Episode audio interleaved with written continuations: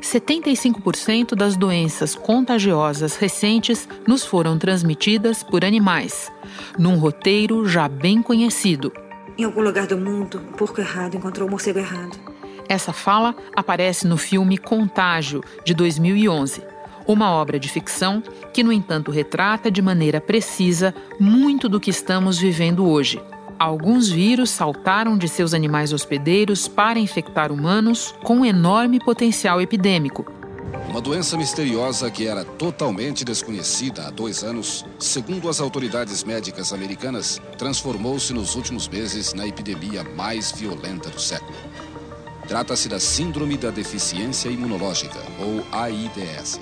O vírus do HIV, por exemplo, se originou de outro semelhante presente em chimpanzés. Aquele vírus da SARS que assustou o mundo em 2001, 2003 aquele vírus que rodou o mundo, começou lá na, na, na, Ásia e rodou o mundo rapidamente. Outras doenças, como a síndrome respiratória aguda grave, que em 2003 matou cerca de 800 pessoas, foram causadas por coronavírus que veio de animais. Não existe vacina ou tratamento específico para essa doença. Já o coronavírus SARS-CoV-1 foi encontrado em morcegos. Acredita-se que teve como animal intermediário a civeta, um mamífero da Ásia.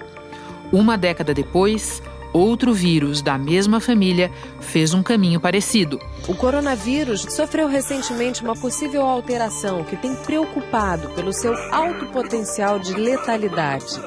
Essa doença respiratória é chamada de coronavírus MERS, basicamente restrito na região do Oriente Médio, onde se originou em setembro de 2012. Lá eles têm muito aquelas tamareiras, a árvore típica da região da Arábia Saudita.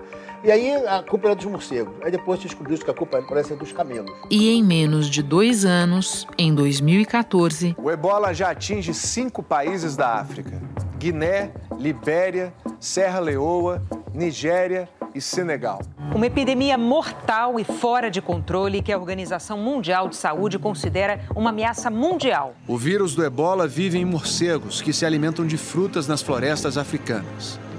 Eles não desenvolvem a doença, mas as pessoas se contaminam ao comer esses morcegos. Mas nem todos os vírus recentes vieram de animais selvagens. A Organização Mundial da Saúde elevou para o nível máximo o alerta da gripe suína. Virou pandemia. A primeira pandemia mundial de gripe desse século. E agora? Como várias outros coronas que tiveram antes, a, a transmissão é por um outro animal. No caso do SARS-2, provavelmente a fonte foi um morcego ou algum outro animal intermediário Talvez o pangolim, que é um a tragédia, ainda em pleno curso, já tem dimensões terríveis. A pandemia do novo coronavírus deve empurrar a economia global para a maior recessão desde a Segunda Guerra Mundial. As estimativas apontam uma contração de mais de 5% no produto interno bruto do mundo só este ano. E no mundo já são mais de 700 mil mortes pela Covid-19 e muitos países enfrentam dificuldades para reabrir e manter a doença sob controle.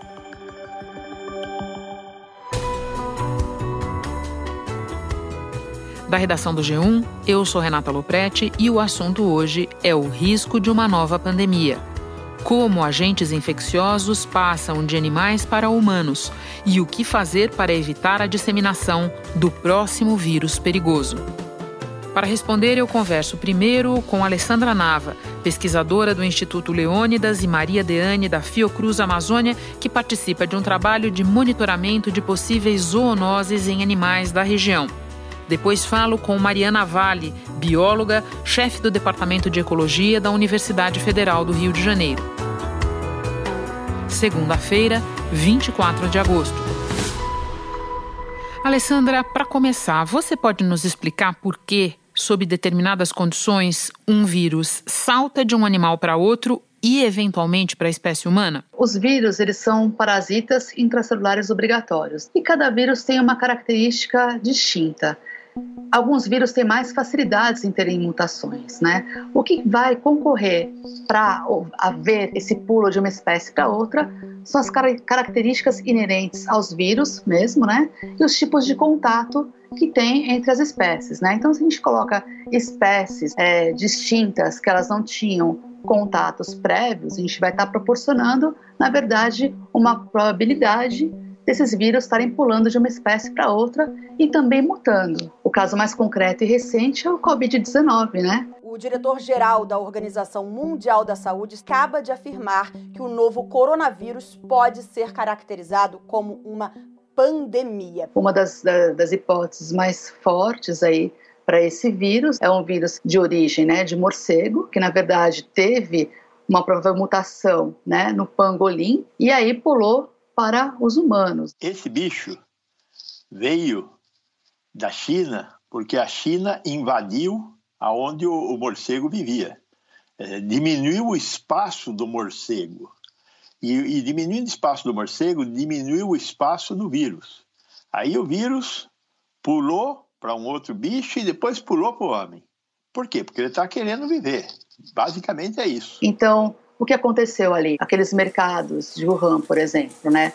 Eram mercados que abrigavam diferentes espécies animais de uma maneira um tanto promíscua, né? Porque eram mercados para venda, colocavam todos juntos ali. Então aqueles animais foram dividindo secreções, enfim, ficaram é, tempos juntos, né? Porque as, as, mutações, isso é uma coisa que tem que deixar clara, exige um tempo para acontecer. Então, o tempo de contato. Então, o tempo pessoas junto manipulando também, e aí você vai realmente tá dando uma uma grande oportunidade de ocorrência de mutações. Você estava falando do tempo, das características desses mercados.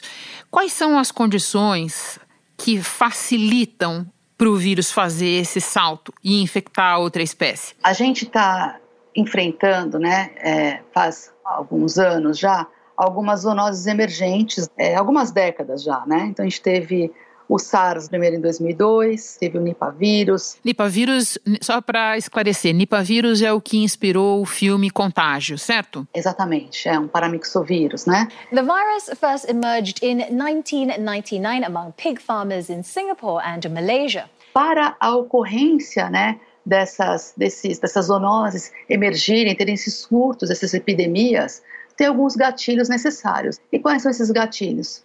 Desmatamento, mudança do uso da terra. Então a gente imagina que a fauna silvestre ela alberga vários agentes etiológicos. Só que a fauna silvestre, né, quando a gente pensa fauna, aves, mamíferos, então eles têm, além da, daquela, daquele equilíbrio ecológico entre eles, um equilíbrio ali daquela, da, um equilíbrio micro, microbiológico. Né? Então você tem reservatórios, hospedeiros competentes, hospedeiros suscetíveis. Pode, por favor, explicar para o leigo a diferença entre hospedeiros suscetíveis e hospedeiros competentes? Se eu, considero um animal um reservatório, o que, que eu falo dele? Eu falo que ele pode albergar um agente tiológico e ele, ele pode estar expelindo esse agente tiológico no ambiente e servir né, de fonte de infecção aí para outros animais, animais que são é, suscetíveis, ou seja, que podem desenvolver a doença, né? Seria isso. Então, quando a gente tem na floresta, ali no, meio, né, eles têm uma, uma ecologia natural das doenças, né, um equilíbrio ali. É mais um serviço ecossistêmico que a floresta nos dá.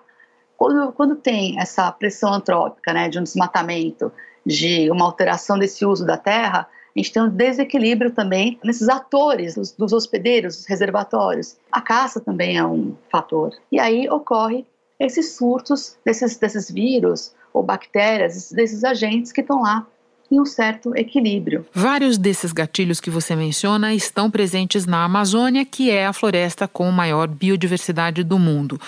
Como você classificaria o potencial da Amazônia para originar uma pandemia, considerando o aumento do desmatamento? É uma floresta com uma alta biodiversidade, né?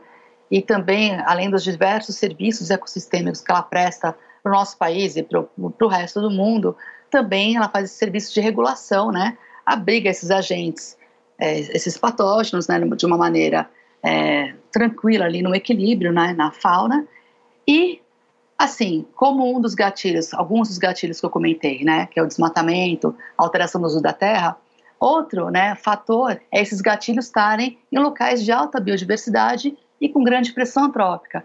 Nós estamos agredindo a Amazônia. Na Amazônia tem uma quantidade de vírus imensa. Alguns nós já conhecemos. Tem um vírus lá chamado sabiá, que é um vírus mortal terrível. Se ele pular para cá, nós vamos encontrar com ele ali na esquina. Então, a próxima epidemia, com a, o nível de agressão que nós estamos fazendo ao meio ambiente, já está a caminho. Então, o que acontece? A gente tem, na verdade, todos os fatores que podem levar a uma nova pandemia surgir aqui no nosso, na nossa Amazônia, né? Devido a esse desmatamento que está realmente é, esse ano, né?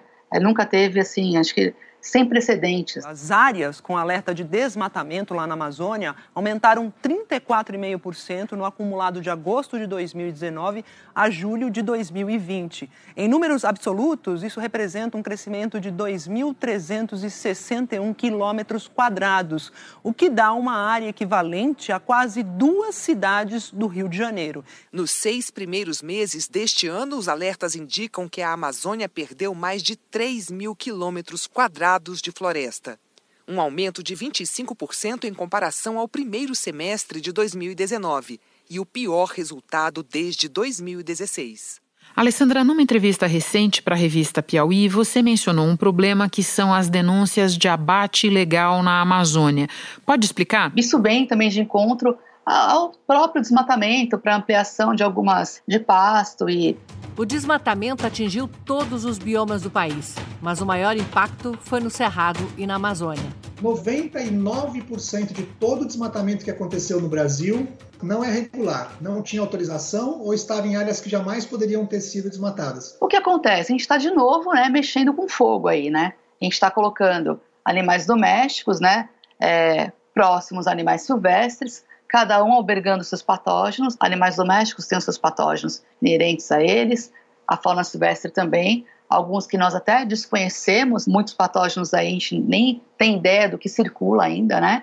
Então, também é uma outra bomba relógio de mutações virais e de outros vírus aí que podem estar surgindo entre essas relações aí de, de espécies que são, não são espécies que naturalmente deveriam existir é, próximas umas das outras, né? Alessandra, para terminar, você fez parte de um programa de pesquisa do governo americano, o PREDICT, que queria justamente identificar de forma precoce a origem da próxima pandemia agora faz parte do monitoramento de várias espécies aí na Fiocruz para criar um biobanco para os pesquisadores. Você pode nos contar um pouco sobre os objetivos e a importância desses trabalhos? O Predict foi um, um projeto né, que envolveu muitos pesquisadores de, algumas, de alguns lugares do mundo, né?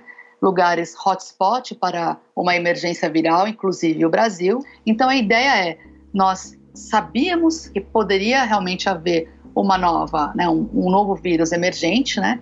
Então a ideia era dar um passo à frente, fazer um monitoramento ativo e tentar é, realmente identificar o vírus antes que houvesse o surto, né? Então é, os animais amostrados eram morcegos, primatas e roedores, né? Então todo mundo com a mesma metodologia em cada local. Então teve uma grande importância na identificação de alguns patógenos, né? inclusive patogênicos né? também foram achados, né? E é um projeto que infelizmente acabou, mas era muito importante ter dado continuidade. Em relação ao nosso projeto na Fiocruz Amazônia, o que nós estamos fazendo agora é um, um biobanco, ou seja, nós estamos continuamos esse monitoramento ativo, é, coletando amostras né, de morcegos, roedores, primatas e outros animais silvestres.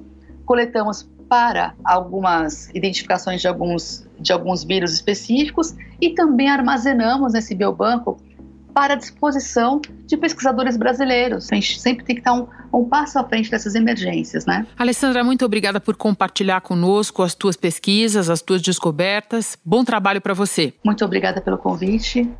Agora eu vou conversar com a bióloga Mariana Vale. Mariana, você é coautora de um artigo publicado na revista Science que sugere ações para prevenir uma nova pandemia.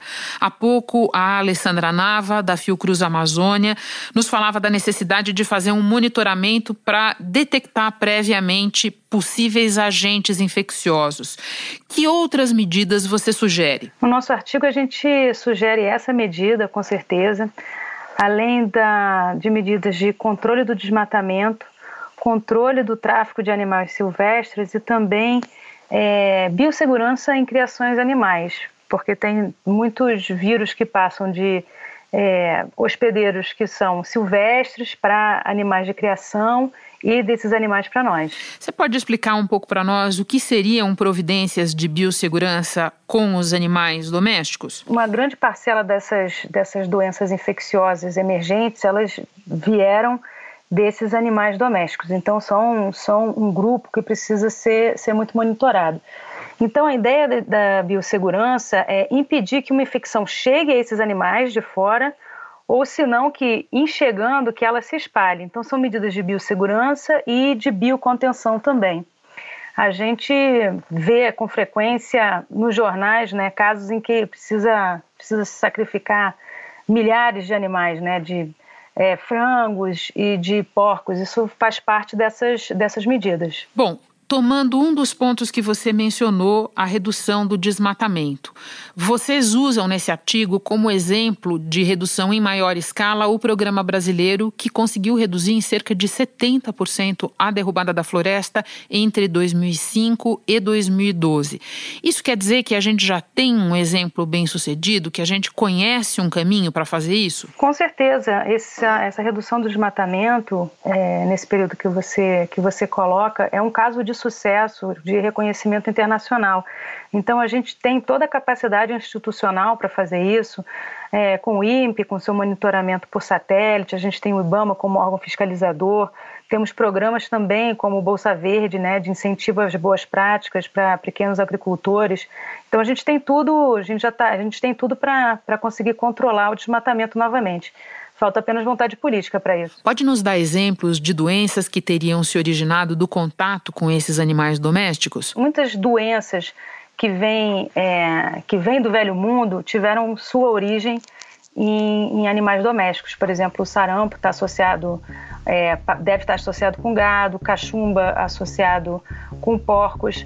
É, o vírus influenza A ele veio originalmente de aves, mas passou por, por, por suínos até chegar, até chegar no homem. É, é uma, uma quantidade grande de exemplos. Mariane, por fim, eu te pergunto: no artigo, é, há uma estimativa de custo para essas políticas todas que ajudariam a prevenir uma nova pandemia.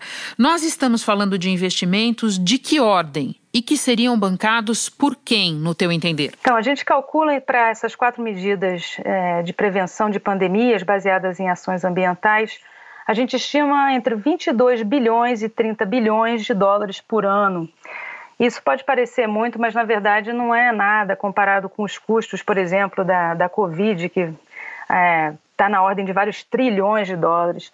Também, se a gente comparar com o gasto dos Estados Unidos com o setor militar, somente em 2019, isso aí são 700 bilhões de dólares. Então, na verdade, não é, não é um custo alto. É, as áreas de maior risco de emergência de novas pandemias são, sem dúvida, as florestas tropicais. E esses países não têm como bancar ah, esse custo, é, por mais que ele não seja tão, é, tão elevado assim.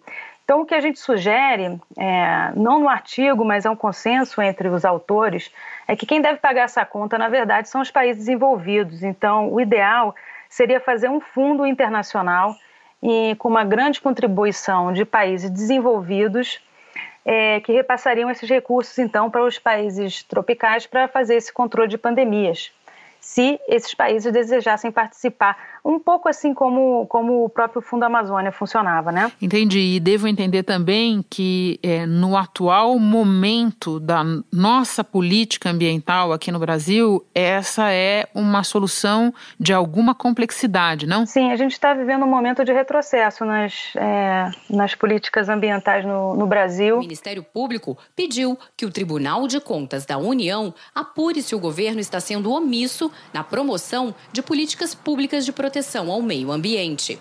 Doze procuradores da República pediram à Justiça Federal o afastamento de Salles do cargo. Eles acusam o ministro de improbidade administrativa pela desestruturação dolosa das estruturas de proteção ao meio ambiente. É, é uma pena, inclusive coloca a gente em risco não só é, em termos de perda de biodiversidade e questões climáticas, mas também esse risco, esse risco associado à saúde humana. Mariana, muito obrigada pelas tuas informações. Bom trabalho para você. Muito obrigada. Antes de terminar um registro, no comecinho deste episódio você ouviu um trecho do filme Contágio de 2011 da distribuidora Warner Bros. Este foi o assunto podcast diário disponível no G1 e nos aplicativos Apple Podcasts, Google Podcasts, Spotify, Deezer, Castbox. Nos aplicativos dá para ouvir a gente e assim ficar sabendo toda vez que tiver novo episódio. Eu sou Renata Loprete e fico por aqui. Até o próximo assunto.